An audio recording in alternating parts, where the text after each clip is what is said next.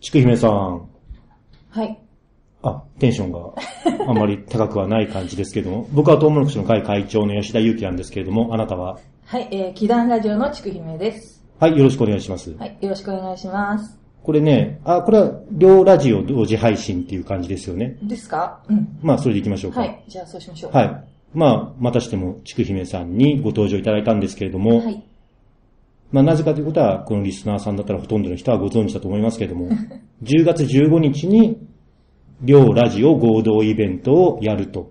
いう。はい。はい。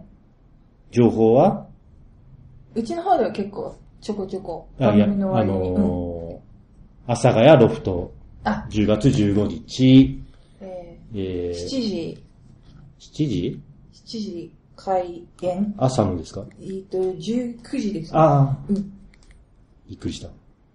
この、お互いに一斉にね、スマホ触り出すってい今ねあのう情報の甘さ。と、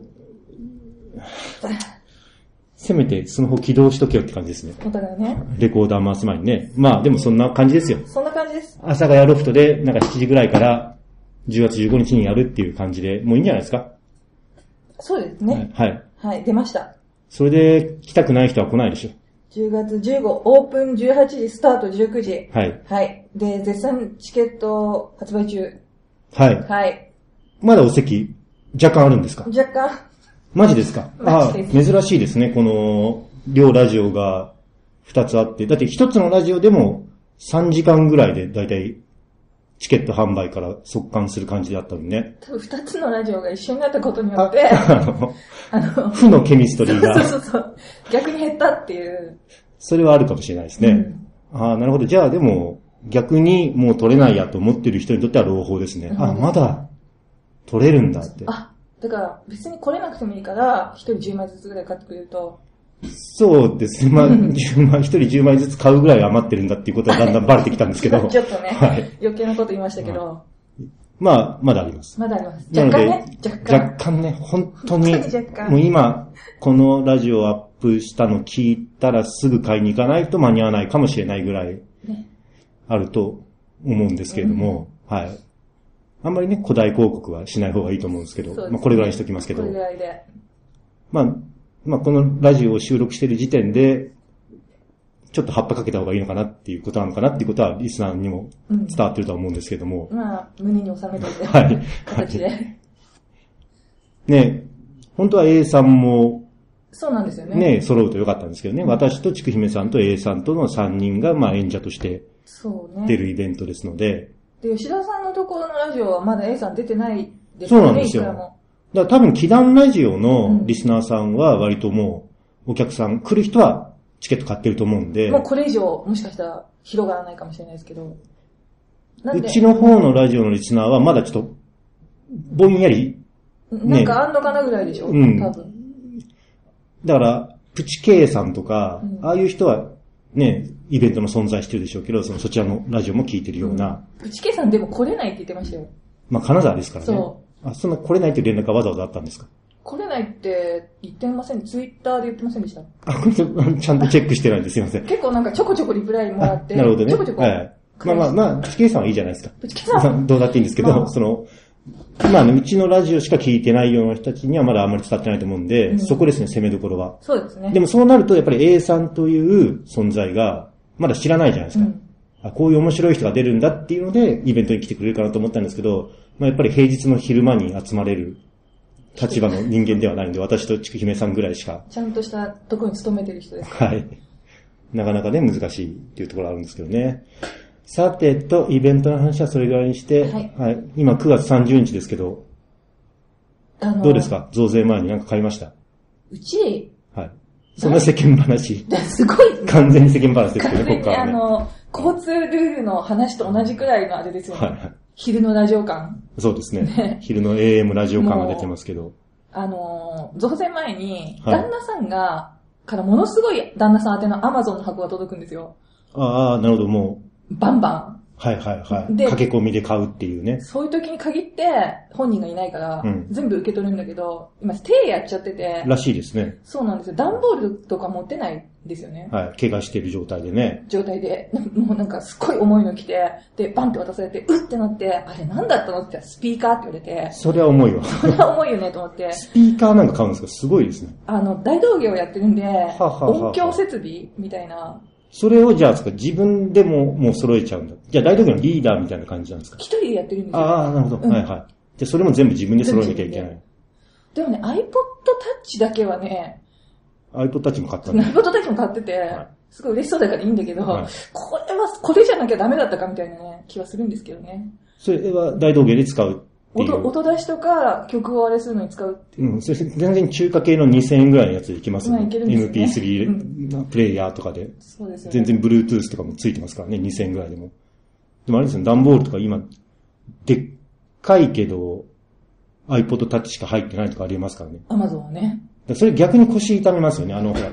なんていうの、すっごいでっかいから重たいと思って重たいつもりうっで、ていうやったら、やっこうたら 200g ぐらいしかなかったら、逆にそれ、あの使ってそるのや、つ。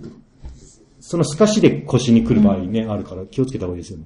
すごい、あれですね。はいあの、ワイドショーっぽい。ああ、もう全然そういうつもりで。まあやっぱりね、12時から収録してますからね。 今まあ昼真9っ昼間です月からね30日の今ね、12時10 29分29分に、ね、なりましたけれども。ね、あの、ホワイトボードのある会議室で。僕もだからこの収録終わったら、靴流通センターで靴を買おうと思ってるんですけど、書き込み需要。そうですね、今日中に買わないと。なんか100均がもうガラガラらしいですね。ああ、商100品が均なんかどうだっていいじゃないですかね。もともと100円だからね。 8円が10円になるかっていう。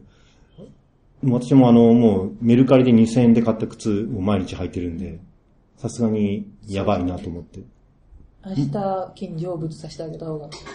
あ、まあ、っていうかその、1足だけを履いてると、すぐ痛むじゃないですか。回さないでともねそ。の2足買って、これ交互にやってる と、地獄みたいな話。地獄みたいな話地です獄みたいな話ですけどね。でもまあ、靴流通センター、多分セールやってると思うんで、うん2000円台で買えたらいいなと思ってるんですけど、じゃあ、いいのがい見つかるといいというこれが。今のね、ひょあの、人生再設計世代の現実ですよね。そうですね。今もミニう、マアムラフォーですけどね、ミニマム我々。あの、ほら、ロストジェネレーション、ロスジェネですからね、はい。っ本当に。ていう感じ で終わりますか終わりますいやいや、嘘 ですよ。だからイベントの話をそうね、です、しないといけイベないンんトですでよす、イベント。どうしましょうかね。だからこれ打ち合わせがてら、告知がてら、まあ、本当にね皆さんのリスナーさんに聞かせるような話じゃないんですけど、どうしようかっていうことを打ち合わせただしてもね、うん。時間がもったいないじゃないですか。それをね、少しでもこう、ラジオにとってね還元していかないと、そうです。あの、人生再設計世代なんで、いろいろちょっとでも節約しないといけない。そうそうそうそう2000の靴買って毎日履いてるような人間たちですからね。どうしましょうかね、イベント。だから、内容はまあ、ちくひめさんは決まってます。決まってます。何を喋るかはう。ん。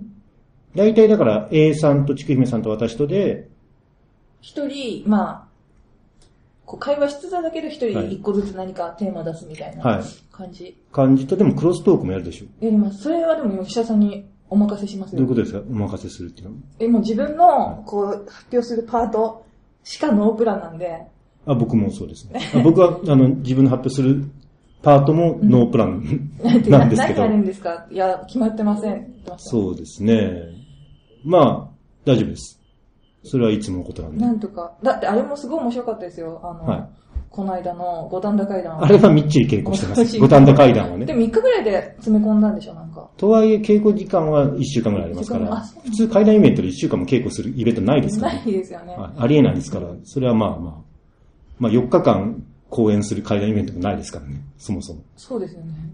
まあでも演劇じゃなくて階段イベントなんですけど、でも面白い、あの、両方が入ってるから、演劇は入ってないですよ。え、あれ演劇じゃないんです演か劇じあれゃないですは全部、リアルで、本あ当のことのイベント中にリアルに起こった出来起こったこと事。ですもんねそうです、そうです。はいたまたますいません、変な日の会に。あの、他はもうちょっとスムーズにちゃんとした階段イベントだったんですけど、あれ、内地容球全人部さんが変え変えるんですかんだって、あれはあの日、突然起きた出来事なんあ、で。そっかそっか。そうです。そうですね。月面さんの来た会がたまたま、あんああいうな、ハプニングが起こってしまったという。憑依されるのとかも全部ハプニング。もちろん。はね。い。ネタバレやめろって言おうとしたけど、ネタバレじゃないです からね。ネタバレじゃないですね。ハプニングですから大。体でも毎年表示されてますよね。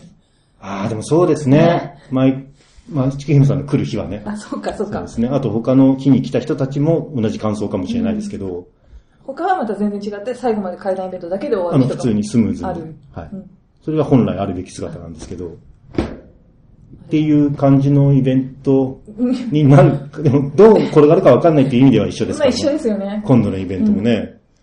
どだからね、でもお金を儲けたいですからね、どうしましょうかね。物販は、でも一は応、うちの物販はあるんですよ。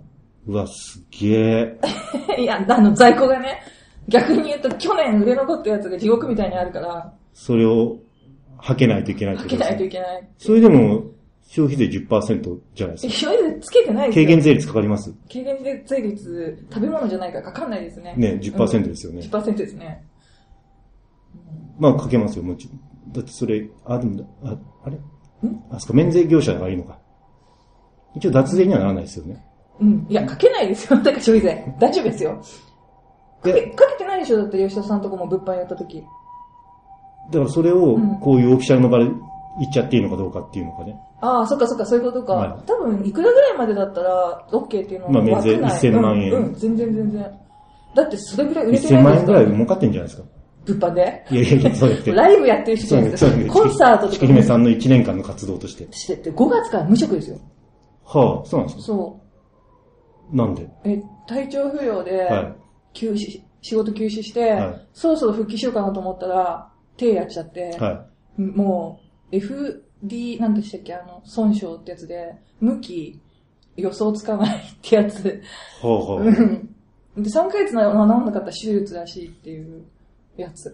だからあ。す、みません、なんか重たいい話やをいやいやいや、ほんとほんとやばいんですよ。まあでも2年前ですかね、計算としては。免税業者になるかどうかは。そうそうそう2そう年前の収入ですかあら、。大丈夫です、その時、はいあの、100万いってないんで。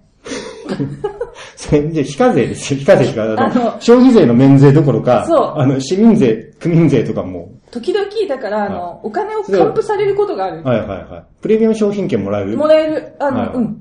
そういうタイプの人間なんで。プレミアム商品券もね、あれどうしましょうかね。5000円しか得しないんですよ。そうですね2万円の商品券買って、そえーっと、違う。1万5000円で2万円の商品券買えるう。のしかか。も、その辺の地元じゃないと使えないっていう。そう。まあ、新宿区はいいんですけど、う。ん。新宿区で使えるから。そうですね。うちの方もまもうこの話題やりましょうか。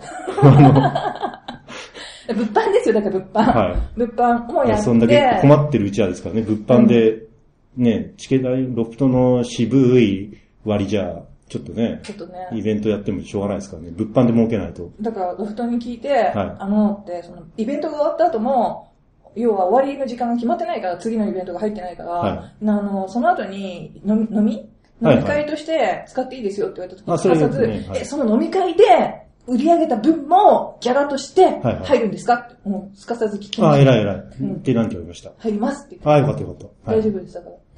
そうですね。だから、まあ、それもちろんその酒飲んでもらって、うちらに多少お金、ね。さっきから金の話しかしてないですそうですね。 あの、オープニングからねうん、、全部、あずのっと金、の話。でも困るんで、うんえーっと、でもやっぱり物販ですよね。そう物ですね販はだから、えーっと、まあ、まず、物販は物販でやるとして、くじ引きもやるんですよね。う。そそれはドリンクと連動してる話う。ですけど、連動しててえーっと、2ああと、あ杯、れ、あの、フードも、フードもそうか。 OK えーっと、フード、ドリンクを2つ以上頼んだ人、うん2杯目か 2, 2品目から。1杯目はほら、強制っていうか、ワンドリンク。だからうんでしょだから2つ以上。でしょだか。だからら。そうそうそううんえーっと、ドリンクとフードでもいいわけ。うん。はい。頼んだ人にはくじがもらえると。くじ。でも、それは3、こ三杯目になったら3杯目、4杯目も、もう 2, 2杯以降は全部くはじいはがい、つなるくほど。はいはなってい。、で、何かが当たるんですね。何かが素敵な、素敵なすごいものが当たるんですよね。ね。く。じ。で、それをうちらは持ち寄ると。そうですね。えー、っと、ちくみさんは何か持っていくものは、もちろんネタバレはあれですけど、全全然決まってない。然決まってないですか、うん僕決まってます。僕ちゃんと決まってますから、ね。え、言っていいんですか僕はうち、家にあるゴミを持っていきそまうす。です ね、さっき聞いたら、本当に聞き 悪い感じのゴミだったから、どうしようかなと。本当にいらない。あ、でもこん、あんまり本当にいらないっていうと、例えば、うんまあこれは言っていいか。テレビ番組とかで、出演したやつとかで作った、オリジナル T シャツとか、うんうん。いらねえって言うと、そのテレビ制作してくれたスタッフに角が立ちますよね。そうですあね。の、うん。でも着ないんで。まあだから着てないから、未使用ってことで、は。しかも売るわけじゃないからね、それは。うあの、くじで当たるっていうものだから。そう、あ、でそう、逆に言えばその、未使用だから、汚くはないですよ。うんただ、シワシワです。うん段ボールの底に突っ込んでるんで。まあ、でも一応ね、あの、皮脂とか汗とかはついてないです。私なんか前に自ま分のあ、アイロンはかけたくない。アイロンアイロンかけなさいアイロンっかて、けチキンまさんしょうよ。に言われたんですけど、嫌です。めんどくさいから。これは、あの、一手間も一円もかけないで、じゃなきゃ意味がないです。僕のテーマは、部屋をほんのちょっと綺麗にするっていうのがテーマなんで、今回の。今あ回の、のイベント妻のとかに、 妻とかに、あれは、あの DVD とか、邪魔だから、どかせって。あの、パッケージもなんか気持ち悪いから、捨てろって言われてるのを、まあ、捨てる捨てるって言ったのを、さすがにほら、もったいない世代なんで、ワンガリマータリさんとかがね、あの、世代なんで。 あそうですね。もうまあ、あれもあったせいし、若い人は知らないと思います けど、チキムさんはわかりますよね。もったいないお化けとかもね、そう AC 公共公ね共とかのその世代なんで、さすがに捨てるのはあれだから、えっ、と、リスナーに捨てるっていう。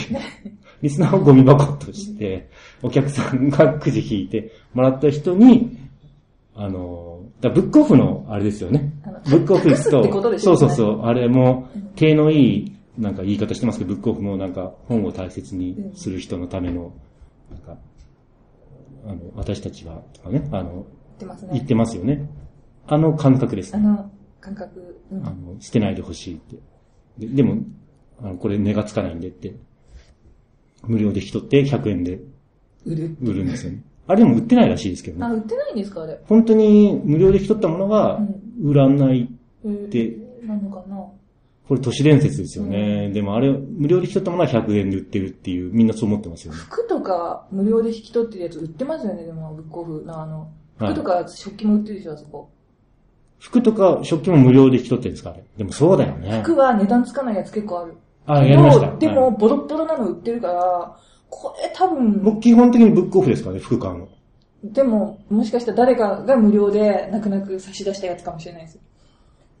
まあそれは別にいいんですけど100円払って買ってる服 は。 100円じゃさすがに使わないです使いけどたいん。だ僕はあのー、服は全部ブックオフなんで、うんあのー、ラジオでも言ったかな、妖怪研究家の田中み先生、はいはいますよね。あの、同人誌の会所っていうのを前作ってたんで、僕は。で、連載してもらったじゃないですか、多田先生い。うに。ん大体どっか、小旅行行くんですよ。関東圏あたりをね、埼玉県とか千葉県のレンタカー借りて、で、多田さんの行きたいところ行くんですけど、まあ多少ほら、一緒にドライブするからなんか雑談はするじゃないですか。で、僕ちょっと気になったのが、だから、多田先生の服ってどこで買ってるんだろうと思って、あの、オタク第一世代の人じゃないですか。完全にコミケとかをそ作っうでた。すね。うん。結構コミケのメイン、メインじゃなく、ん主要スタッフ都学会の人でしょうんうん。なんで、そういう人たちってどこで服買ってるのかなと思っ て、なんでこうそれは気になるじゃないですか、でも。うん。あの、好きなブランドとうか、んオタク第一世代の好きなブランドってなんだろうな、あのチェックのシャツとか。あーあれってブランドなんかあるのかあるのなっかなってて思って、ブランドを聞くつもりで、田中さんってどこでいつも服買ってるんですかって言ったら、ブックオフあーある意味、ブックオフブランドだっていう。そうそう。言われてすげえかっこいいなと思って、そうそれから僕もブックオフで買うように。吉田さん大体アロハみたいに着てますよね、いつも。ブックオフです。ブックオフなんだ。ブランド名はブックオフブッですクオフ。あの、まあ、でもそれは5、6年ぐらい前だ。うんですよ。多田先生に聞いたの。だからすごい、その時か革新的だったんですよだって、その時あんまり服をブックオフで買うっていう、聞いたことなかったんですよ。結構、今は寺田心くんとかがうん CM してるじゃないですか。あの、本以外のものを買うなんて、みたいな。あれ最近ですよね。ここ1、2ヶ月の CM ですけど。多分、地方派生なんじゃないそうなんですよ。あれ。はね、多田先生は船橋とかで、で、あと、あの、渋谷とかも売ってたんですけど、渋谷は、本当にブランドで高いから買わないって言ってました。多田先生は。私もだって茨城の時ですもん、ブックオフで服。そうそうう。あの地方のちょっとでかい、そうそう。あの、平屋っていうか、もうバーって広い。そうそうそうブックオフで。最近はね、あのー都心のブックオフでも売るようにはなったんですけど、服を。大田区とか売ってません、ね、でもそれ都心っつってもまあそういう感じ。あ、と、やっぱりね、か僕はね、よく今まで買ったのは、川崎メガスとかうん。が一番品揃えがあるんですよ。あれだって全部、盗品でしょ。同品じゃないでしょ。川 崎の同品じゃないでしょ。川崎メガストアと、川崎メガメガストアよりもうちょっと、あの、ちょっと離れたところにもう一つブックオフがあって、そこでもすごい売ってるんですよ。うん。でも明らかに、いや、明らかに、ごめんなさいね。これ、これは、あの、間違ったら本当にごめんなさい。でも、川崎だし、うんあのサーフボードとか売ってるんですよ。ああ、これ、カバンとか。うん。これ、車上荒らしして、本当の泥棒市だと僕はずっと思ったんですよ。ごめんなさい、これは本当に、あの、間違ってたら、めんごめんごって感じなんですけど、でも川崎ですからね。まあで何回も言ったけど、私川崎にも住んでましたからね。ああ。前。じゃあ僕の言いたいことわかるでしょ。まあわかります。うん。わかるけどだ、から僕は、ブランド名ブックオフ、もっと、かつ、泥棒市とか、泥棒が盗んできたものっていうあ、掘り出し物あるじゃん。が僕の、出品物。いや僕がいつも着てる服ですね。で、そういうのを、出品じゃないです。学校からそれは出ない。そう、あの、話がちょっとね、本当に、どんどんどんどんねじ曲がっていってるんですけど、えっと、だから、そういう服を着てるんですが、うんそれではないんです。あ今回は本当新品。うん。だから、盗品でもなければ、ちゃんと、そのね、テレビのまあ、企画あるで意味、からもらあったる意よう味な。盗品みたいなもんですけど、食べてもらってるからねうんでも本当に絶対、メルカリとかヤフオクでも買えませんからね。うん。私、どうしよう。全然、そこだけはノープランです。何出すかは。だって、引っ越しで全部処分しちゃったから。ああ逆にでも、それは物販で売った方がいいのかな。くじなんかで、あげるのもったいないかな。まあでも、ゴミって言っちゃったから な。ゴミって言ったものを1000円とかで売るの、うん。まあ さすがにあれですよね。もらったもの1000円で言っちゃダメでしょ。あ、そうか、そうです。さすがにそれなんか、何らかの、あれに引っかかりそうですよね。競誰かに売失礼かもしれない法とか、そういうのに。うんなんか私自分のコスプレ写真をプリントした T シャツを景品で当てた、出したら、はいはい。すっごいひ、あの、ほんとびっくりするくらい惹かれて、で、もうやめちゃったんですけど、当時の、あの、リスナーじゃ、えっ、と、ラジオのい一緒にやってたパーソナリティの一人に、はいほんとに頼むから恥ずかしいからそういうことするのやめてくださいって言われて、私は今だいぶ引いてますからね。あの、 その私がコスプレしたものをプリントした T, T シャツっていう時点 で、いや、なんうか、ん地ギ獄ャギャグとして地獄だと思ってますいけるからで、それをなんか、すごい嫌がってる人が来たらものすごい面白いじゃないですか。はい。まあね。うんああ、じゃああれも捨てなきゃよかったな。ニオカの T シャツがあったんですけどえ、僕の義理のお父さんが着てた、ね、でもそれも使用済みニオでしょ、カ。もはや。そうそうそう。あと、義理のお父さんちょっと背がちっちゃいんで、僕うんもう全然着てなかったの。チビティみたいになのあったんで、あああの、寝巻きにしようと思って、妻の実家のタンスから漁ってきたものがあるんですけど、に、すごいですよ。T シャツにもう、T シャツのこの前面に、ほぼ前面にニオカが、こう、スイング、ニオカわかりますよね巨人のニオカわねかるけど。ニオカおが父さススイングして走り出そうとしてるところに、あの、一塁に向かってあ。。結構じゃあ、いい。躍動感のあるうんいいシー、ンバットがもう今手から離れようとして、一塁に向かって走り出してるのを、全面にニオカがあって、ニオカって書いてある、いい T シャツがあったんですけど、この前ちょっと、コーヒーこぼしたんで、それ、 もうどうせ着ないからっつって拭いて捨てちゃいましたね。ファンだったんですか、お父さん。全いや、関係ないと思います。あの、もらえるものはもらっとけみたいな感じで。あ、でもあれはありますよ。稲川淳二の T シャツあ、それいいじゃないですか。は、えっ、と、それこそ、すっごい昔うの、ん。クラブチッタの、うん毎回あの、ミステリーナイトツアーって最うんうん後、うんクラブちってやるじゃないですか。あれの時に多分、うちの妻がん、だいぶ昔に行って、そもそも、多分ね、第3回か4回かそうですミステリーナイトツアーの T シャツがあるんですけど、それはやめときましょうそれね。だって妻のでしょでも僕もらったんで、あ寝ー巻きにしようっつって。で、で、で、だからだからで、で、お父さんの寝巻きなんです。義理のお父さんの寝巻なんか複雑なことになっき。てでまも ちすけど。っちゃいんで、だかうらんちっちゃいに僕着れないんですよ。そっかそっか。まあ、T シャツ談義みたいな感じになり なまっしちたけど。ゃってるけど、はい。 T シャツ以外も出るんでしょあとは、だだかかららそその、のパッケージが気持ち悪い DVD ね。うんそれも、だから、あのね、ほら、もらったものなんで、あんまりこれはちょちょっとこれ以上言わないんで、あとね、去年身に染みて思った地獄が、は私のこと別に好きじゃなくて、はい。エヒさんのものが欲しかった人に、私のエロい漫画とかが当たった時の、もうあからさまにがっかりする感じのオーラが、はいはい。結構ね、こ心がぐさぐさきますよ。 A さんとかはうん何を出品したすっんですごか、い可愛い。なんか、本当に展覧会とかに行ってきて、自分で買ってきて、で、なんか、お土産みたいな、その、だから土偶の、なんかこういうグッズみたいなのあるじゃないですか。はいはいはい。ね、と、クッキーとか。はいはい。で、ちゃクんと、ッキー、うん手作りのうんうん、多分買ったやつそをれ、、何それで、可愛いラッピングで、なんかちょっとリボンみたいなのついてて、はいちゃんとありがとうございますみたいな、確かカードとかも入ってた あ気がして、私はなんかインドのよくわかんない、あの、ある、あるじゃないですか。弾痕崇拝みたいな。ーあ、リンガリね。ンガ、リンガとか、はあとなんか、よくわからないインドの神様の、い。となんでインドばっかなんですかたまたまインド旅行とか行ったんですか昔、で、インドの神様とトゲ抜き地蔵のセットになったご利益セットっていうのを出したりとかうん、まあ確かにいらねえな、それ。 したんだけど、は滑りまくって、はい。なんか重森さんの、だからうちの旦那さんも出たんだけど、はの、普通に必殺シリーズの DVD とかみたいなやつとかが、それは普そう通にいりますね、普確通かに。に喜ばれて、ちょっとでもカオスすぎますね。あの、必殺シリーズの DVD もあれば、お土産物もあれだば。かはらい私全部、なんかそれ本当にいらないやつばっかり、はい。私は面白いと思ってやったんだけど、本当になんか、まあ大抵それは滑りますよね。あの、だっていらないもの持ってきてるんだもん。あとちょっと怒ったと思う、当たった人。そうですね。うん。これ内心イラってしたと思いますよ。僕は別に滑ろうが滑る前が関係ないんで、受けを狙ったってわけじゃないんで、本当に部い屋らをないやつでしょ。整理したいんらなでや。つでしょ。でも、でも、あのー本当に、他では手に入らないものうん。ばっかですよ。うん。うん。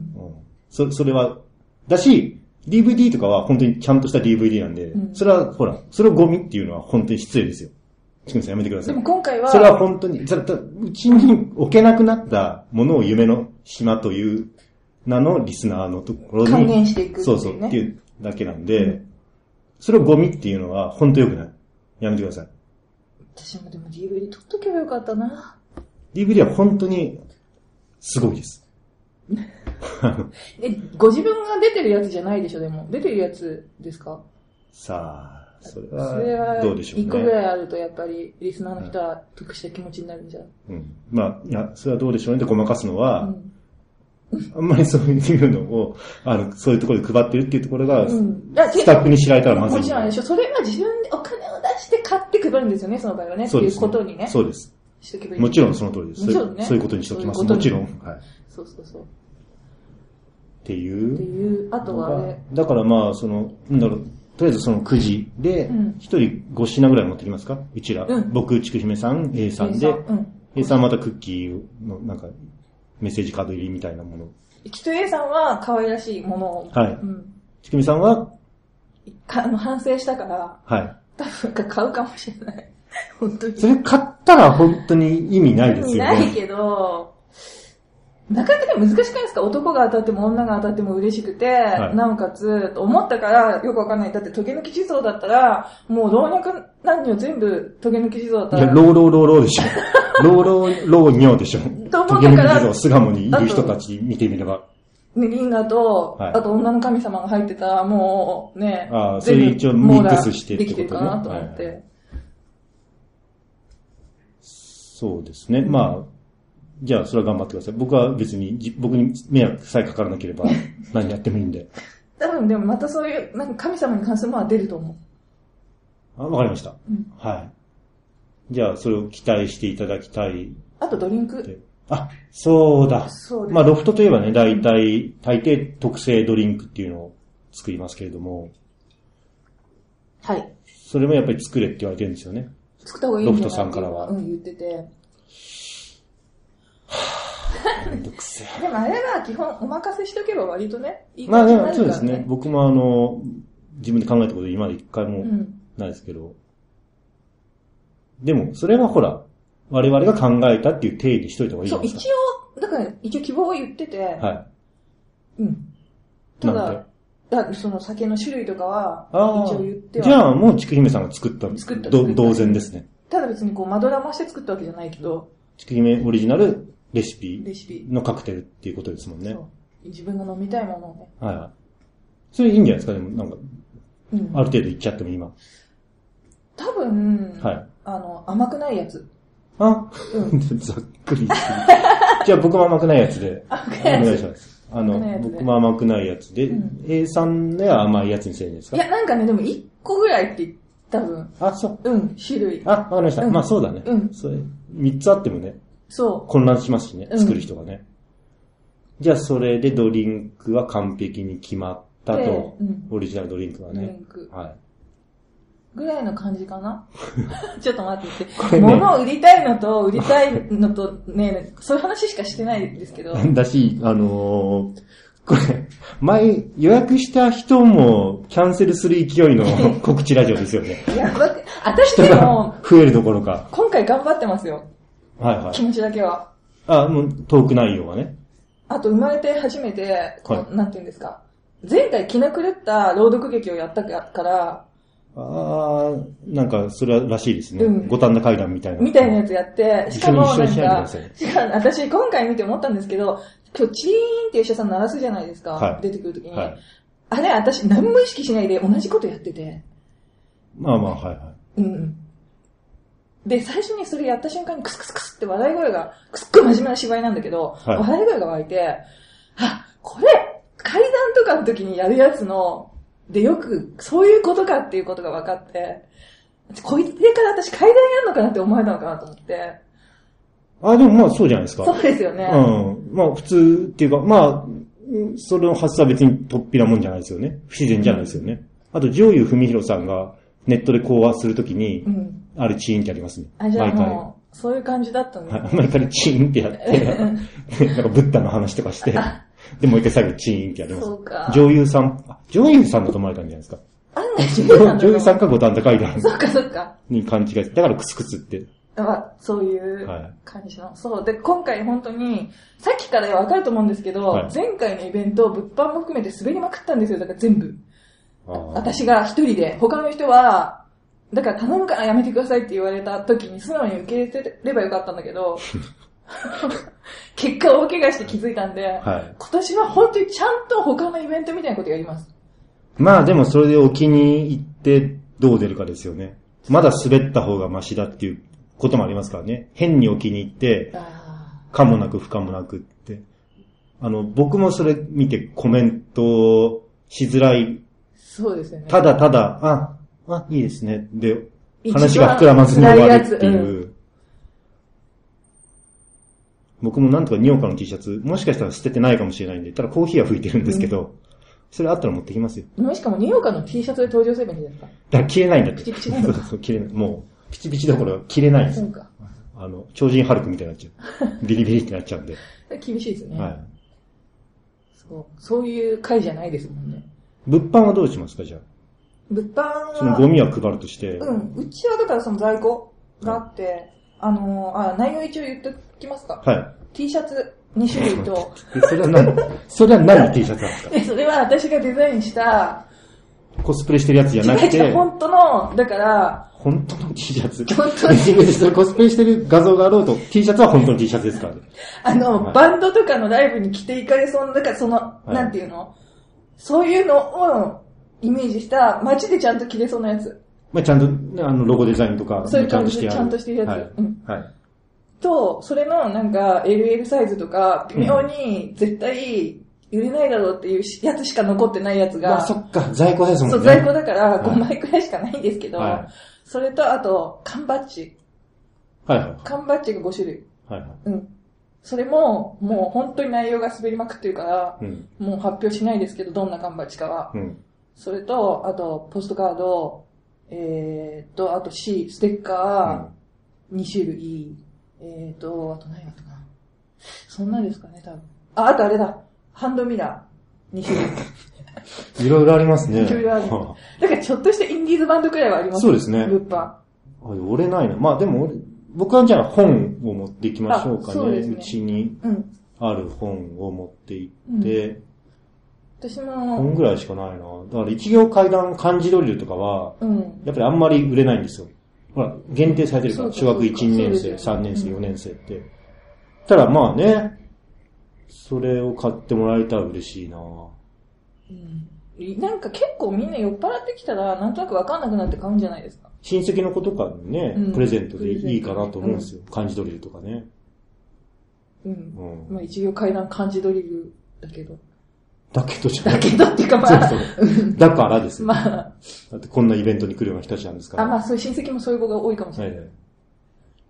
そうですね。まああと、うん、はいなんかあとあのーまあ一応、今回オリジナルのやつも何か作れるかなっていう話はしてましたよね。それはお金出して売れるのか、それともあれししちゃうのかはまだ今ちょっと決めてない。まあ今回のイベント限定ね、せっかそうそうそうそうく、キランラジオと僕は怖くない合同でやるんだから、ただまあ、ちくひめさんが手を怪我してるってい、そううデザインとか以前にそう、この手に爆弾を抱えたまま間に合うのかってい絵う。が描けないっていう。あの、結構、あの、映画だったら割と盛り上がる状況ですけどです けね。ど地味に盛り下がってるはので。い、はい。で今回、あの、発表みたいなやつも、パワーポイント使って、いで、普通だったら自分で描いた絵とか出すじゃないですか。はい全部無理だから、イラスト屋さんから持ってくるかと思ってますからね、もう最悪。漫画家なのに。漫画なのに。 まあ地獄でしょ。まあ、しょうがないもん ね。ね。だって写真使ったらまた著作権とかなるねそれはいいんですよイベントなんだからまあ、その日かしか見せないからいいのかう。んネットから引っ張ってきても。はい。うん。そうですね。そうなんだなかなかギリ ギリギリで、うん。いつも生きていたいからっていう 感じになってますけど、。なってますすね。まあ、頑張りは伝わったんじゃないですか、リスナーさんに。うん。あ、じゃあ、こんなに、けなげに頑張ってるんだったらイベント行ってもいいかなっていう。そう、本当に寸劇は今回やんないから、そこだけは安心してください。寸劇の、あ、朗読劇の。朗読劇、最後、ドクロを抱きしめて終わるっていう、あ、そんなガラスの仮面みたいな。みたいな、本当にだから、なんで、しかも着物着て、多分絶対階段始まると思いましたよね。でしょうね。ねうん階段はどうなんですか、今回。階段はまあ流れ次第ですかね。やる、やりますでも、うん。やりましょうか。ちくみさんもなんかあるんですか私は階段ないです。あと私がこれ以上、結構本編っていうか自分のやつでもほらさっきざっと原稿見せましたけど、はい。そこあんまもう私に時間かけない方がいいと思う。まあ階段っぽいことは多分、なんかしら、まあ、私の発表でもやると思いますし、とはいえだってフリートーク、クロストーク部分も、まあ、ざっくり言えば階段っぽい、うんオカルトの中でも階段っぽいようなトークにはなると思いますけどね。あと今回私が持ってくるやつも、そのはい今までのただの歴史の人物とかよりもオカルトより、はい。うん基本ははいなるほどね。ちょっと怖い感じ。怖いやつ。うんはい。じゃあまあ階段テイストなイベントではある。あるでしょうね。んただまあ3人で1回も話したことないっていうのがあれですよ打ね。ち合わせ一回しましたけどね。打ち合わせしかしてないからファミレねスファミレスでうんまあそれぐらいしかして。まあでもまあなんとかなるでしょ多分あとあの、うん。はい彼女もすごい慣れてるから。 う。はい。だってこれちょっとやばくないですかまずいですよいやいやね。大丈夫ですよ。大丈夫です。うん。あ、だから大丈夫ってことです。ら。はい。はい。でもまあ、今回のラジオでちょっとじゃあ、ちくみさん階段、あ、はい。そのね、景気づけというか、うんイベントに向けてそう。やってもらう。おうかなと思うんですけれども、まあという感じで、イベントの告知だけでも味気ないので、まあ、かつイベントにもちょっと関わってるということでね、階段コーナー行きますか。いきますか。はい。あの、いいですかあ、早速、おちくみ先生から、はい、お願いします。これは、あの、自分の家の話なんですけど、うん。あの、で、私、あんまり実は、そういうことって信じてないんですけど、霊的なことを。霊的なことって、それをなんか、分析するのが趣味っていう嫌なやつなんですけど、はい。それはなんか、解明できなくて、うん。あのー長男が代々死ぬっていう家ほうほうほうほうっていう風になってて、えっ、と、ちくひめ家は、そうですね、はあのー本家の方がい。そうで、で、結局、その、元は長野なんですけど、はここの家でいたら、長男また死んじゃうかもっていうので、幕末の頃に、他の藩に、あの、養子に出されたんですよ、長男が。ああ、それ長野以外のところに。長野以外の県に。うん。ただ、あの、幕末の頃に幕軍だったんですけど、はい。結局、その、まあ、子供も、もう生まれてて、その長男さんには。で、まあ、2代にわたって安泰だろうと思うじゃないですか。うんで結局長男は他の藩に行ったのに、戦争っていうか、あの、まあ、なんていうのか、浜栗顧問。ああ、うんはいはい。京都のね。あはあれで死んじゃって、いはい。結局息子も死んじゃうんですよね。はいはそれ誰とは言えないんだけど、ものすごい歴史でみんな知ってるい。へえ。戦争で死んじゃってて、はいはいはい。まあまあ、戦争まあはいいんじゃないですか、言っても。そうですね、あの、ボボシニ戦争とかもはいはいこのはい。辺のあたりの、あっちの、はいはいえーっと、東北の方ってことです東か北の方、うん。福島とか会津とか。そうそう、あっちの方です。はいうん。で、亡くなっちゃってて、いはい結局そこの、だから、まあ文系に当たるんですけど、うんうちは。だから本家は結局それでっていうようなことがあって、はいで、まあ別にそことは関係なくて、ううんちの曾祖父が古物収集とか、ちょっと古物商みたいなことをやってて、ひいおじ、ひいひいおじいちゃん、うん。はい。ひ、曽祖父だから、えーひいおじいちゃんはいうんで、まあ私も結構古物とか好きなんですけど、はいあのー昔、吉田さんだったらわかると思うんですけど、鎌倉の方にお猿畑っていうのがあるのわかりますいや、わかわんかないで。りますせんこお猿畑。そう、は古いお墓、鎌倉ってほら、い。はいはいはい。あの、何崖のとこ切ろ、り通しその。う切り通しで、はい。で、そこのお猿畑っていうところは、はめちゃくちゃその、まあその昔の時代だと、うん。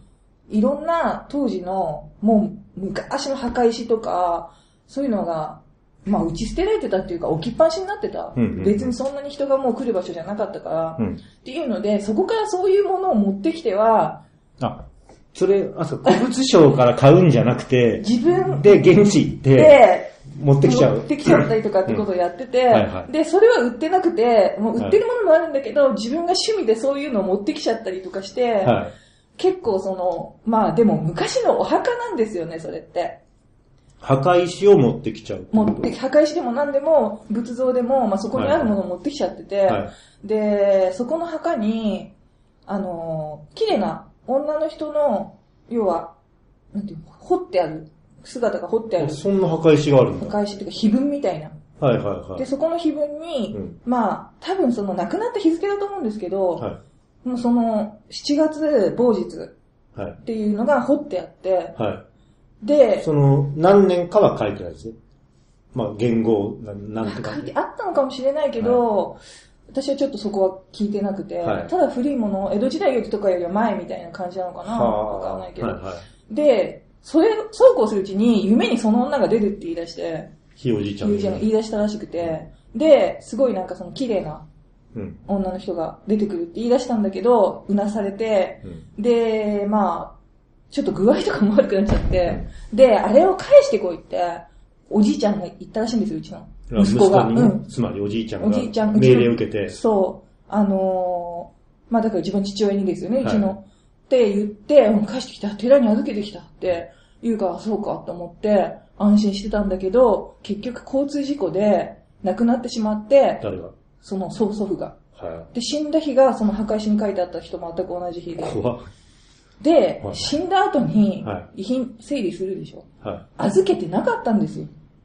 い。んおじいちゃんが、嘘ついたそう嘘ついた。なんで多分もうだから、欲し、預けられん、持ってなかったんでしょ。えじゃあおじいちゃんもそれ、おじいちゃんじゃなくて、あの、うちのおじいちゃんが、だから自分の曽祖父っていう父親うん。に、お父さんこれもうやばいから、夢にも見るんだったら預けてこいって、こんなんどっかやっちゃえっていうふうに言ったんだけど、おう、わかったって言ったっきり、結局、あ、そうひいおじいちゃんが、あそれを、うん、持ったままあだった。の、本当は返してなかったのに返してたけど、嘘ついてたはいはい。うんそうなんですよね。はあはで、それは今どうしたのって、うん私はその昔聞いたら、いやーとか言って、結構その話自体も口が重くて、こっちがすっごいガンガンくく食いついていかなあいと。聞いたのはおじいちゃんに聞いたんですそうおじいちゃんに聞いて。で、その後も、だから、その日付っていうのがネックになって、はい。まあ、私たち世代まで、その日日付の日に、いろんなことが起こってるんですけど、うん。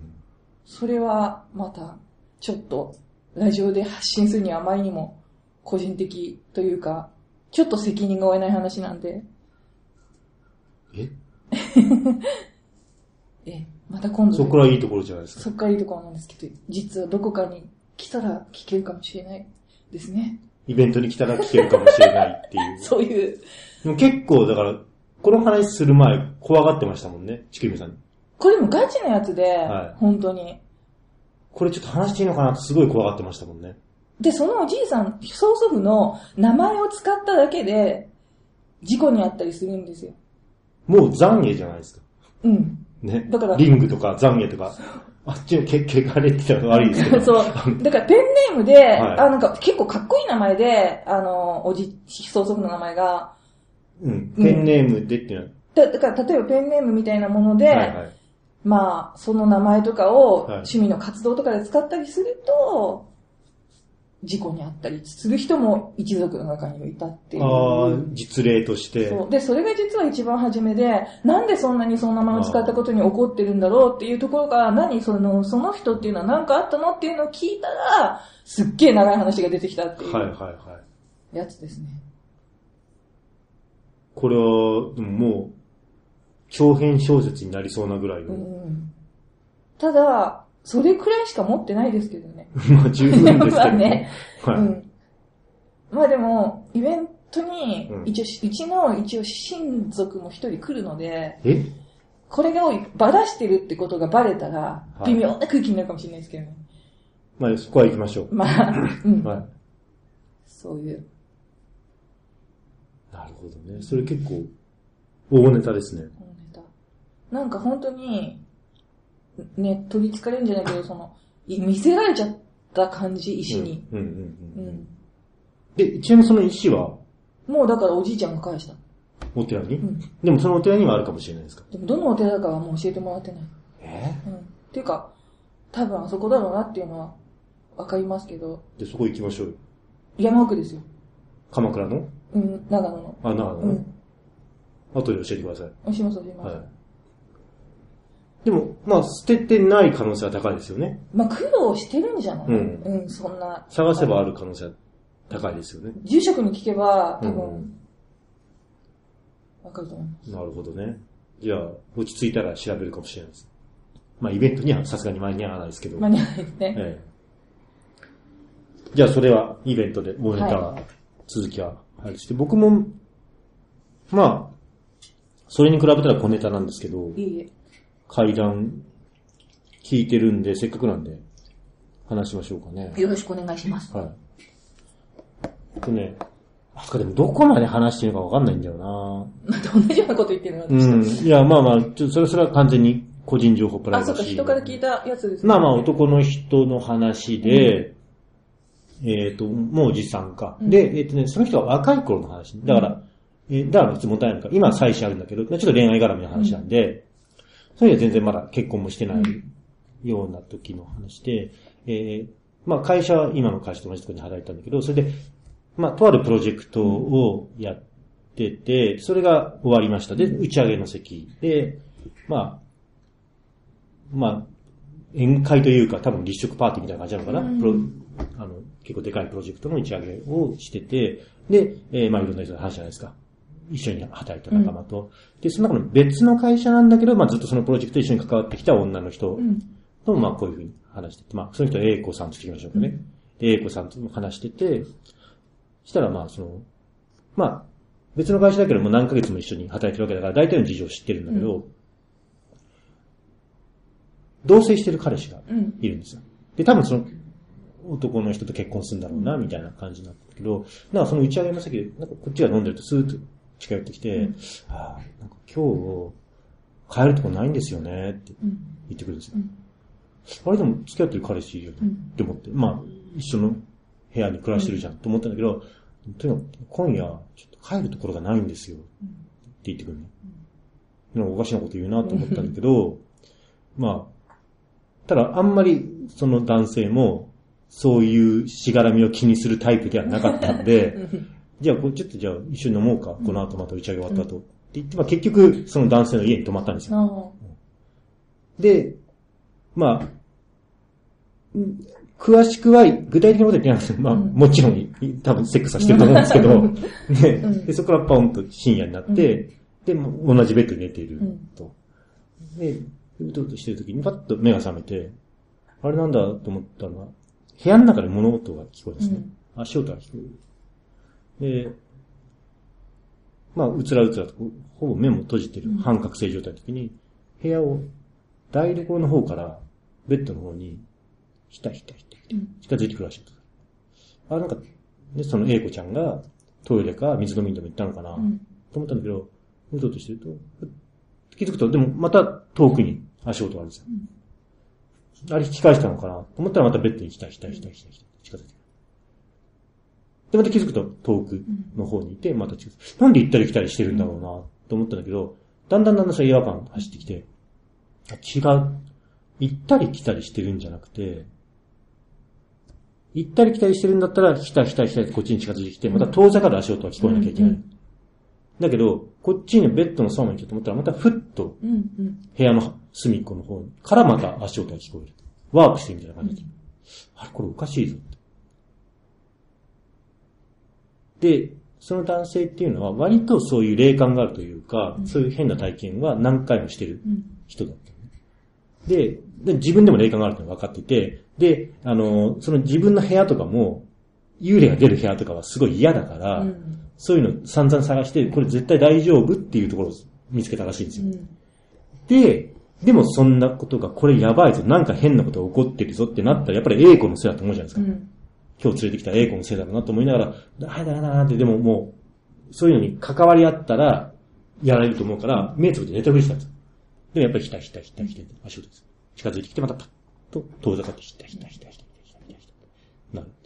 ああ、どうしようどうしよう、やだな、やだなと思いながら、早くどっか行かねえかなと思ったところで、ひたひたひたって自分のところで止まって、で、ズンって体を重くなって、パッて見上げたら、A 子が自分に馬乗りになってるんです。うんその女の子が。うんで、うわっと思ったんだけど、でも A 子なんだけど、A 子じゃないんですよ。何かというと、顔が完全に A 子の顔なんだけど、しわくちゃなんですね。うんシワだらけで、髪が真っ白になってる。で、その A 子は、ぐいぐいぐいぐい自分の首絞めてくるんですよ。老婆になった A 子が。うおーっと思って、いやーって思って、で、思いっきり叫んでバッって手を振り払ったら、消えたって。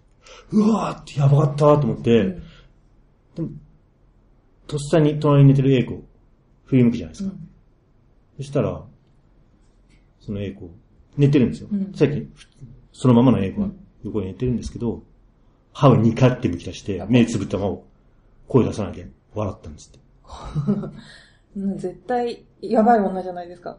うん話自体はね、うんそこで終わるんですけうど、んだからまあ、こ、小ネタっちゃ小ネタなんですけど、なんかいろいろ想像できる。なんでまず帰りたくないって言ってたのかです帰りたくないんですか家が今夜は、うんあのね、帰るところがないって言ったんですよ。それもなんか意味深だし、うんで、そのローバーになった、顔はそっくりなんだけど、しわくちゃで白髪の英子が馬乗りになって首絞めてきたのも意味深だし、でまあ、でもこの話に一番怖いのが、パッて振り向いたら、歯をニカって剥き出して怖い。笑ってるんです って。寝ながら。うん結構いい話っちゃいい話です。もしくは、毎月、その日になるとそれが起こって、そ今う日そうはそうお前、外に行けって言われてそうそうる可能性。そう。うん僕もそれは思いましたね。うんいろいろ想像がつつくというか、まあもうちょっと詳しく聞けばわかるかもしれないですけど、何せ昔の話だし、その A 子本人の話じゃないんで、うんうんその、そのね、男性の方の体験談なんで、ちょっとだからお母さんかもとか思いますよね。ああ、顔似てるうってん。か、うん。年取ってますしね。そうそう。その男性は、もちろんもう疎遠になったでしょうね、その後はね。だから一夜の関係だったんで、あね打ち上げで、で、もう関わんなかったでしょうしね。うん。うんまあ、うーんとね、生活圏内の人じゃないんでね、うそのプロジェクトで関わってるだけの人なんで、とか、あと、もうちょっと思ったのが、双子かなとかね。あーあ、先に死んじゃった双子とかね。あ生まれなかった双子とかとね。かね。怖いですね。そっくり、だから、お母さんでもそんなそっくりじゃないじゃないですか。うん。でも完全に顔は A 子なんですって。うんただシワがすごいあって、髪が白髪になってるだけど。あの、だから今流行りのアプリで撮ったら撮ったあやあ、つそうみそうたいそう、なまさにそうですやつですよねうん。うんあ怖いですね、それ。なんかね、だから割と、クロート好みの階段ですよね。うん想像のね、そう余地がある。いろいろこの想像の頻度が散りばめられてるみたいな。でも、じゃあ何かって分からずに終わっちゃうんで、まあ、あんまり階段嫌いてない人には、え、だからって感じでしょうけど、でも、ちょっと面白いなと思って。まあ、本来落ちって絶対つくもんじゃないですもんね。うんうんかっていう話を聞きましたね。ちょっとゾッとしますね。はい。一応お便り読んできますそうですね。はい。うち、でも大丈夫かなうちで、そっちのお便り入って。あ、それちょっと汚れますかそちらいのラやいジオや、が。だって、うちのリスナーのお便り読んだら汚れるっていう。いいけど、そしたらゲストっていう感じにして、そっちで一応メイン配信で、リツイートの方が良くないですかあ、いや、あそうなんですか。いや、別にそちらが良ければいいんですけど、うん。何かっていうと、プチケイさんのお便り読んでみようかあなあ、とじゃあ、それで、うん。あはいはい。いや、それでどっの、ち共通リスナーだからね。そうそうそうそうそうそう。いや、プチケイさんにとってはいいかなと思って。そうですね。はい。お名前、プチケイ、年齢80歳以上、性別女性、職業自営業フリーランスの方から。も う、ゆるゆるの嘘じゃないですか。吉田会長、菅田さん、ごきげんよう。我が名は、プロ基地外のプチケイ。まあ、今回は、ちくひめさんですね。そうですね。さて、闇の血脈のプロットが完成したので、第1弾を投稿します。それでは開始します。ってだからこれを読んどかないとう、ん。続きは送られてこないんで、ああ、そうか、そうか。そうそう、だからまずね、あの、あんまり寝かせ続けると、あの、説明しますと、そういう毎回自分の個人的な物語を投稿してくる人で、ではい、一、つのシリーズが勝手に終わって、はいどうやら闇の血族っていうのが始まるぞっていう予告があって、そうですねはいどうやら今日始まったんでしょそうです。うんシーズン1はなんだっけ、えっとうん恋愛弁天恋愛弁天編が終わ って、シーズン2闇の血脈編がが始まったんでし多ょ分ゲームオブスローンズぐらい続くと思うんですけど、って、はいはい第8シーズンまで続く。えー闇の血脈第1話。はい。はい。大断言。はいいきなり大断言。で、嘘。終わるんだ。これは、吉田会長と横山さんと田中さんが、金沢で会談会を開いた時の話です。あやりましたね。向かうと100万石。私は、嫁に兼六園まで送ってよ、と頼み、兼六園まで送ってもらいました。まだ時間があったので、21世紀美術館に向かいました。その後、片町のアパホテルで露天風呂を楽しみ、兼六園にある蓬莱堂に向かいました。中に入り、涼んでいると、横山さんが来ました。私は握手をしました。すると吉田会長はスルーして私の横を通り過ぎました。私は無意識で気配を消していました。そして解除しました。そんなことはできる何をだ ろう。気配を消すのじゃないですか。そういなくなるドラゴンボールみたいにそう、いろいろできるんですよね。さすが。店の外に出ると、10秒後にもっとすごい音を出して階段を降りる何か。そしてそれは外に出て、私の背後に砂利を踏み、ジャリジャリと音が聞こえました。私は恐怖心のあまり地面にへたり込みながら、ナムアミダ仏とつぶやきました。誰かが私の肩を叩いた。ゆっくり私は振り返りました。そこには吉田会長が満面の笑みを浮かべながら、久しぶりと言いました。私も久しぶりですと答えました。だいぶ事実がちょっと違うんですけど、まあま生あ、身言ダ仏はおっしゃったんですかってないです。まあまあ、これは、うん。地形さんのからの世界。の現実だかならんで、ね。そうそうそう。会長の後ろから横山さんがやってきた、今会場セッティング中だから見学してもいいよって言われたので、私は会場に登った。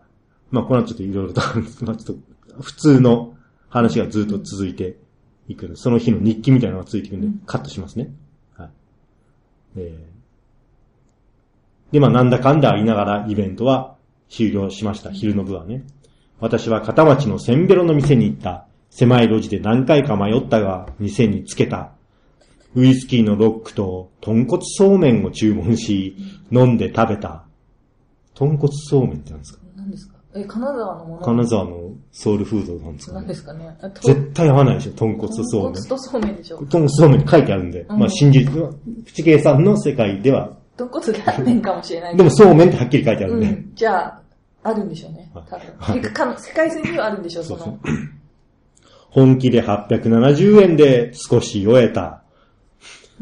そして片町のアパホテルにチェックインし、しばらく休憩した。時間が来たので、兼六園方面に向かい歩き出した。あたりは少し暗くなり、金沢城の堀もライトアップされ綺麗だった。蓬莱堂、これ会場ね、に着くと、夜の部のチケットが落としてないことに気づいた。私は暗い顔をして店のスタッフさんに事情を説明すると、優しいスタッフの人は、いいですよ、と会場に通してくれた。私はありがとうございますと言った。周りを見ると見た目が怖そうな人々、たくさん来た。夜の部が開始され、そして休憩時間、喫煙所はたくさんの怖そうな若者に満ちていた。あの、ヒップホップ関係の人たちがへ来てたんで、たくぇさん。あの、ヒップホップのやってる人がセッティングしてくれたんで、そもそもこのイベント自体が。だからその、なんか、身内の若者たちが来て、すっげえ怖かったけどね。へいよーみたいな人ばっかり。あ、もう怖かったけどめちゃめちゃいい人たちですよ、ね。そういう人って大概いい人ですそようね。そう。私は小さくなってタバコを吸った。その若者たちは口々に、階段めちゃくちゃ怖いと喋っていた。そして夜の部が終了した。うんぬんかんぬん。またえー、まあ、っていうのはいろいろあっでて、まあ、この後もちょっと日記みたいなのが続くんで。で、えーはい問題ここからですね。はいイベントが終わって、じゃあ、えっ、と、打ち上げしました。プチケイさんも来ました。はい。で、その次の朝ですね、一人になった後、えー、アパホテルに向かって就寝しました。次の日、部屋から出ようとするが、部屋の鍵がないことに気がつく。フロントに行こうとして部屋を出た。オートロックがかかった。でしょうね。フロントに事情を説明すると、壁に刺さっているじゃないのかなと言われる。スペアキーを借り、部屋の鍵を見つけた。壁に刺さったんですね。だって刺さないと電気つかないですからてね。か壁に刺さってるってどういうことですかねあの、あそこの、こういうやつでしょこういう、あの、電源が入るようなやつだと思うんですけど、うん壁に刺さってるって。 本当にわかんない。だから、プチケンさんの世界だと本当に壁にこれグイッて90度でパンって入ってるかもしれそなうい。。壁紙を突き破って入っているかもしれないです。まあ、そ、そっちかな、本当はね。スペアキーを借り、部屋の鍵を見つけた私はフロントに鍵を渡し、チェックアウトした。朝食はもちろん、喫茶店カフェドティーエリーに行き、会長と同じトーストを食べるためだ。ティーエリーって、まあ、兼六園にある店ね。まあ、僕が食べたって、あの、ツイートしたんで。私は店の扉を開けて、中に入ると、老女が、いらっしゃいませ。と言った。客はどうやら私一人のようだ。トーストを注文し、ふと窓の外を見ると、カラスが2羽ちょこんと座っている。その横には、なぜかトンビもいた。何か知らない歪みが生じている感覚に襲われた。スマホをいじろうと思ったが、この静かな空間を楽しむこととした。注文をかけ50分が過ぎたが、一向にトーストは来なかった。普段私なら、あとどれぐらいと聞くのだが、そんなことどうでもよくなった。そして念願のトーストが来た。美味しい。全部は食べきれず、妻のお土産で一切れ持って帰ることにし、老女にビニール袋をもらい、トーストを中に入れ、店を出た。あの、読むドラッグなんで。あのこれはでも、もっとじゃあさっき端折った部分はもっと日記だったってことですよね普。通の日記です。これも完全にこれも結構日記ですけこどれね。も日記ですけど、だんだん、だんだんこう、なんかサイケデリックな感じになってきてるでしょ。うん、なんかちょっと、ちょっと歪みが生じてますよね。だんだん不穏な空気になってるね。そして次に向かった先は、石川県立歴史博物館だ。ちょうど石川県が生んだ偉人、漫画家長井豪先生のデビュー50年記念作品展が開催していたからだ。現場に着く。多くの生原稿があり、感動した。そして私は妻に電話をかけ、石川県立歴史博物館まで迎えに来てほしい、と頼んだ。そして私は帰宅した。あ、このくだり嫌なかったですね。すいません。日記ですよね。玄関を開けると、朝青龍に似た娘が激怒していた。娘は私に冷蔵庫のハム何枚食べてたのだと言った。私は娘に、それではお前は何枚のパンを食べたか覚えているのかと回答した。まあ、なんかイエスの問答みたいになってますまあ、ね。ジョジョなんでしょうけど、あじゃまあでも、ジョジョにもなってないんですけどね、ジョジョのパロディーにね。まあそういう、でも実際そういうやりとりしたんでしょう。彼の世界では。娘は、親父、いや、地獄極楽丸、私は人間をやめるぞと叫び、娘はゆっくりと右腕を上げ、手のひらを私に向けながら自分の右目を隠した。私は、娘が獣の扉を開けたと悟った。ナレーション。CV。悠々白書のナレーションの人。全然知らないんですけど、ついに史上最大、しついに史上最大の親子喧嘩が始まる。勝つのはプチ系か、それとも、てんてんてんてん、かっこ、シーンチャンジ。なぜか、後ろ姿の私が、天まで届くような石でできた長い階段を登っている。セリフ、俺はようやく登り始めたばかりだからな。この果てしなく遠い、気違い坂をよ。てんてんてんてんてん。過去セリフ終了。 背景にはなぜか白くて大きい筆文字で、未完と書かれている。以上、闇の血脈、大断言編の終了です。大断言なのかな始まったばっかりですよね、やっぱり。血脈はイコール、ままああ、お嬢さんっていう世界ではそうかな。っていう、まあ第2話を、はいはい第2話を送ってもらうと何とも言えないんで、まず第1話をあの、読みました。大体こうね、はい。トウモロコシの会、僕は怖くないはこういう小説が送られてくることが多々ある。 まあ、たたは、たたはある、まあ、あの、読むのと読まないのがありますけども、まあ一人じゃないですもんね、送ってくる人。あとね、でも階段も多少あるんで、うん。これもね、あの、さすがにもう何ヶ月も読まないでいるのと、あれなんで、うんちょっと今階段コーナーなんで、うんで今、プチケイさんのも階段階段ですだからそうでね。す。あとね、古田敦也さんはい。から、えー、プチ階段に来てますね。はい。えー食事会でたまたま隣の席になった取引先の男性、過去 S さんが唐突に、私よく間違えられるんですよ、と切り出しました。うん S さんは数人で食事などに行った際、かなり頻繁に注文を間違えられるんだそうです。同席した S さんの同僚も S さんが注文を間違えられるところに居合わせたことがあるとのことでした。S さんは注文以外にも名簿で自分の名前だけ間違えられていることや、病院などで呼び出されるときに、なぜか名字を読まれずに、下の名前の一文字目を名字と勘違いして呼び出される。なかなか複雑ですけど、まあまあそうですね。僕の場合、ゆうきっていう下の名前をゆうきさんああ。ってこと。うん。まあ韓国人、中国人。ゆ、ゆうきさんみたいな。だと思って、いうこともよくあるとのことでした。それに間違え、そんなに間違えられるのは確かに珍しいなと思いましたが、私は偶然が重なっているだけか、S さんの字が極端に汚いとか、注文の仕方は良くないのではないかと半信半疑でした。S さんの話をするだけで、話題はまた仕事の内容や取り留めのないものに戻りました。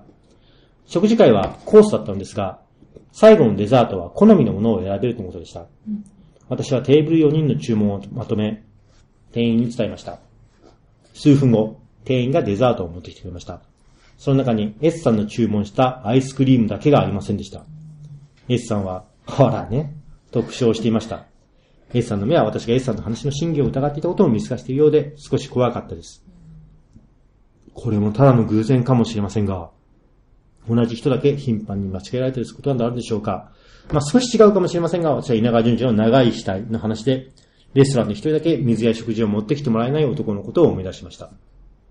これ、わかります長い死体の話。あ、それわかんないです。これまあ、あの、ネタバレしますけど、まあ、結局、溺死しちゃうんです。うんその4人ぐらいのグループで海岸、えっと、海水浴場に遊びに行って、で、えーまあ、結局一人はうん。自殺、あえーと死んじゃうんですね。溺れて死んで、で、えっ、と、その警察に遺体が一人に行ったら、妙に長いビニールシートがかかってて遺体に、え、なんでこのこんなに長いビニールシートかかって使ったら、いや、開けない方がいいですよって言ったけど、いや、開けてくださいって開けたら、老婆がその足にしがみついていたっていう。これ有名な話ですよね。うんまあそこはそうなんですけど、うんこの古田敦也さんが言ってるのは、その前段階の4人でうん遊びに行く途中に、レストランとかも入って、その死んじゃった友人だけ水が出されないんですよ。そうか。 3人だけ。で、食事とかも、同じ、同じもの頼もう、カレー4つってってるのに、カレーも3つしか来ない。あれ、なんですいません、なんで私、わかんなかったんだろう、みたいな。で、お前、本格的に存在感ねえな、って言われるっていう。もしかしたら、もう S さんは今いないかもしれないです。 S さんではその時点でもうすでに、なんていうかね、あの、影が薄くなっていたっていうことですね。死ぬ前の時死ぬ点で。前の時点で。だから、いや、今だから S さんは死んでるかもしあれない。あああ、そうですね。うんこの話だとね。うんでも、ずっと昔からなんですよ。あー、なんだろう、影が薄い人なのかなはい。はいもしくは、その、はいそう、送ってきた人の妄想で、S さんなんていないのかもしれないですあよね。の、それ言うと全部のメールがそうなるん で、あの、特にプチ K のメールとか、 まあね。キサンジのメールとか全部そうなるんで、私でもその話を思い出したんですけど、はいはい2回ほど、はいあの、3つ持ってこられたことありますよ、水を。2人しかいないのに。あ逆パターンね、うん多いっていう。多いっていう。それ大丈夫でした。いや、なんだろうね。って言っうんてうん終わったんだけど、それは2回っていうのは連続でそれとうんも全然違う日に。はいはいはい。そうか。まあ、俺も、あるっちゃあるな。うんあの、しかも大体、それは、あの、心霊スポット行った後とかあ、そうですにあかる。ありますね。うん。うちの子、あ、あれだでも、一回は、浴衣を着て階段を聞きに行くっていうイベント。それ五反田階段じゃなくて。違う違う違う違う。に、もう本当にもっともっと吉田さんと知り合う前。はいはい。うん。に、だから、まだね、全然10代とかの子ですよ。うん行った時に帰りに友達と、うんあの、居酒屋入った時にそうだったかも。うん。うん。まあ、なんか、まあ確かにあるっちゃありますけどね、うんそういうことはね。あ、そうか、全然そこを結びつけて考えてなかうった。んただまあ S さんの場合は、まあいろんなパターンで、うんえー名前を間違えられたり、ねこうデザート一人だけ持ってきてもらわなかったり、がずっとあるっていうのはね。まあでも、絶対心霊と関係なくても、はい性格的うんうにん。歪みますよね、それ続いてると。まあイライラしますまあよね。まあそうですよ ね。うんそうか、S さん、普通にかわいそうですよね、それね。またね、プチ階段があるんで、うんはい。見ますか。足立区の白い犬はい、さん。はい。 20代男性う、ん先住の方ですねう。んえー階段の投稿です。この話は、友人の友人の N 君が体験した話なので、友人からのまた聞きになります。まあ、正直でいいですね。N 君はある日の夜中、友人二人と東京都の葛飾区にある水元公園へ肝試しに行ったそうです。水元公園にはいろいろと怖い噂があるそうですが、その日の彼らの目的は10番トイレでした。有名ですね、これね。水元公園は広い敷地のため、たくさんのトイレがあって、トイレごとに番号が割り振られています。そのうちの一つである10番トイレは、心霊スポットとして有霊有名でした。10番トイレの噂は、そのトイレで首を吊って自殺した女の霊が出る。まあ、というような類。そんな噂があるなためなのか、まあ、当時トイレは入り口を板で塞がれていて、使用禁止になってたそうです。僕もあれですよ、えっ、と、階段現場東京23区でうん、この話はしましたね。10番トイレの話はね。上野駅のトイレとは違うんですよね。それは発展場とかの、あれじゃなくて、水元公園葛飾区の10番トイレっていう、まあ結構有名な心霊スポットで、今はなくなってるんですけど、N 君たちが公園に着いた頃には深夜の1時を回っていました。10番トイレの場所をあらかじめ調べていなかった彼らは、園内のトイレを片っ端から見て回りました。トイレの壁には、そこに番該当する番号が大きく書かれているため、まあ1番、2番、3番、確かに大きく書かれてるんですよ。どのトイレでもえ。え10番トイレを見つけるのもそんな苦労しないだろうと思っていたんですが、えーしばらく園内を見て回ると、明かりのついていない真っ暗な建物が見えました。携帯のライトで建物を照らします。噂通り建物の入り口は板で塞がれていて、中に入ることはできませんでした。しかし、トイレのマークは壁に表記されていたこともあり、ここは使われなくなったトイレであることはすぐにわかりました。まあ、トトイレマークなんですね。で、その番号を確認しようとしたんですが、いくら探しても壁に番号は表記されておりません。聞いた話では使えなくなった10番トイレもしっかり、まあ10番って表記されていて、一目瞭然のはずなんですが、えー、四方の壁、いくらライトで探して、くまなく調べても一向に見つけられない。なんだか仕事にしたままぼーっとトイレを見つめていると、トイレとは別の方向から足音が聞こえてきました。何かと思って目をやると、通りの向こうの方から誰か歩いてくる。で、他の人もじーっと見つめると、街灯の裏側に照らし出されたそれは、T シャツにジーパン姿のおじさんだったそうです。まあもしかして女の幽霊が出るんじゃないかと想像してた彼らはほっとな、胸をなで下ろしたんですが、まあ時刻は深夜の2時を回ろうという時、人気のない深夜の公園で運動している様子でもないこのおじさん、何なんだろう。何より薄明かりで半然としないものの、このおじさんの表情に感情の気配がないこと。まあそれは少し気味が悪い。N 君はだんだんだんだん怖くなってきて、その恐怖心を払拭しようと、このおじさんに思い切って10番トイレの場所を聞いてみようと思って、通り過ぎるおじさんに、すいませんと声をかけると、おじさんは、そこ怖い。と声を発し、まあそれまで自分たちが探索したトイレを指さしましたう。んそこーっていきなり、何にも聞いてないのね。怖いすいませんって声をかけただけで。おじさんのでかい声に驚きながらも指されたトイレの方を振り返ると、先ほどいくら探しても見つからなかった10という番号がトイレの正面にちゃんと表記されていたそうです。まあその瞬間に君たちはゾッとして、ダットのごとく駆け出しました。あのおじさんが何なのか、どうしてトイレの数字が見つけられなかったのか、今となってはわかりません。この10番トイレ、今では取り壊されているそうです。行きました、実際。行きました。えーで、あ、あありました、その時は。だからない。あのだからもうない僕も同じような感じで、いくら探してもなくて、うんなんでだろうと思ったら、本当に数日前に取り込まれた。へだーからネットにもその情報が出てなくて、うんで、やっぱり同じ、それ昼間行ったんですけど、う同じようになんか釣りとかしてるおじさんうにん聞いたら、うんそこはって言われて、 今度は結構シンクロニシティなんですけど、うんまあ、その人は優しく教えてくれるんですけど、そこにあった。あった。けど数日前に取り壊された。確かに残骸みたいな。うん建物の残骸みたいな感じがあって、あもうちょっと一週間ぐらい前に来てりゃあったのになって悔しい思いをしたっていうのが僕の体う験。んでもそれは平日の昼間の、まあ、たくさん家族連れとかもいる、のどかな光景の中で起きたことなんで。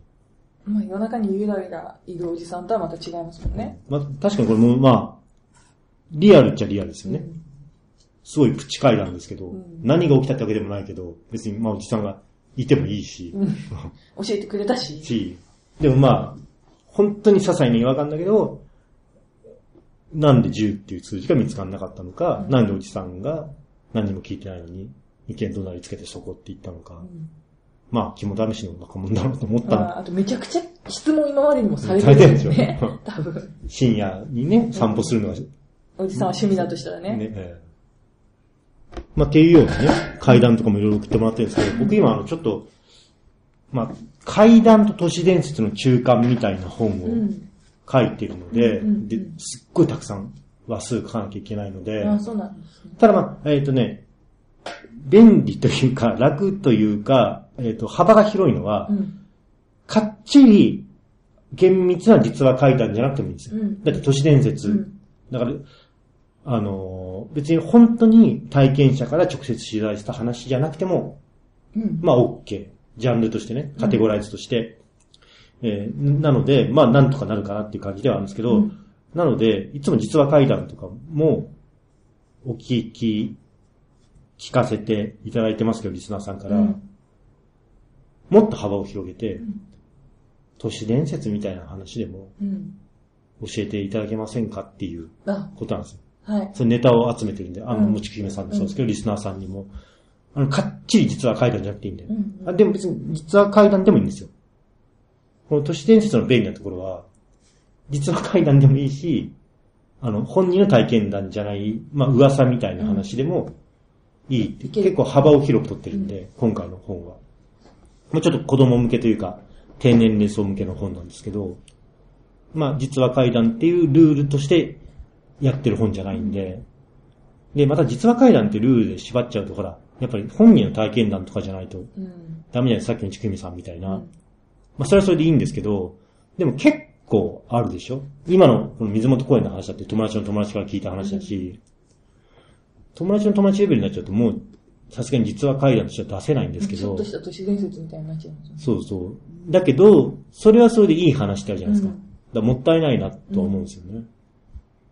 そういう噂みたいな話で、あの、実際の体験談じゃないからどっちか、本当かどうかわかんないんだけど、うさんくさいところもあるんだけど、でもいい、話自体は面白い話ってあるじゃないですか、階段で。だからそういうところをちょっと、うん。階段じゃないんですけどいいですか、都市伝説で。ああ、はいはい。うんあああの、うちに住んでるとこ、まあ、全部言っちゃうとバレちゃうんですけど、はまあ割と都心じゃないですか。あ、住んでるところっていうか、まあ実家がね。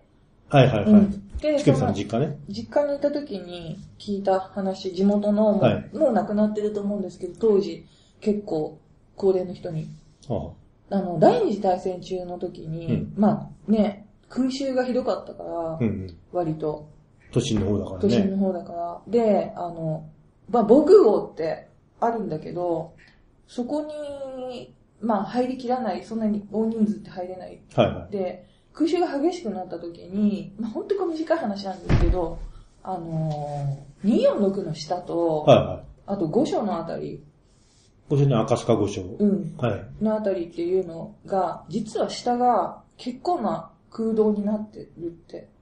ああ通路っていうよりは、うんもう246から5所にかけて、の下が、まあ、どのぐらいの範囲かはもう見地下空間がある。そう、あ。るっていうのがあってう、んで、そこに、うんまあ、最初は、結構その、関係者しか入れちゃいけないっていうふうにうんうん。されてる関係者っていうのは本当に天皇関係。なのか、あとは、だからざ、当時の財閥とか、はいその、要は、そういうので、その辺に住んでた人たちはいはい、はい。しか入れちゃいけないっていうような感じだったらしいんですけど、はいとにかく結構戦争がひどくなってきた時に、あのーもう、範囲で言うと、だから、えーあの辺って高いところにあって、ちょっと坂下ると赤坂の方に行くじゃないですか。はいはい。あの辺にあるもう八百屋さんとか、はい。そういう一般小売店の人とかも、うんうんもうとにかく広大な空間だから、ほうほうほ。そうこに全部入れてもらったっていう。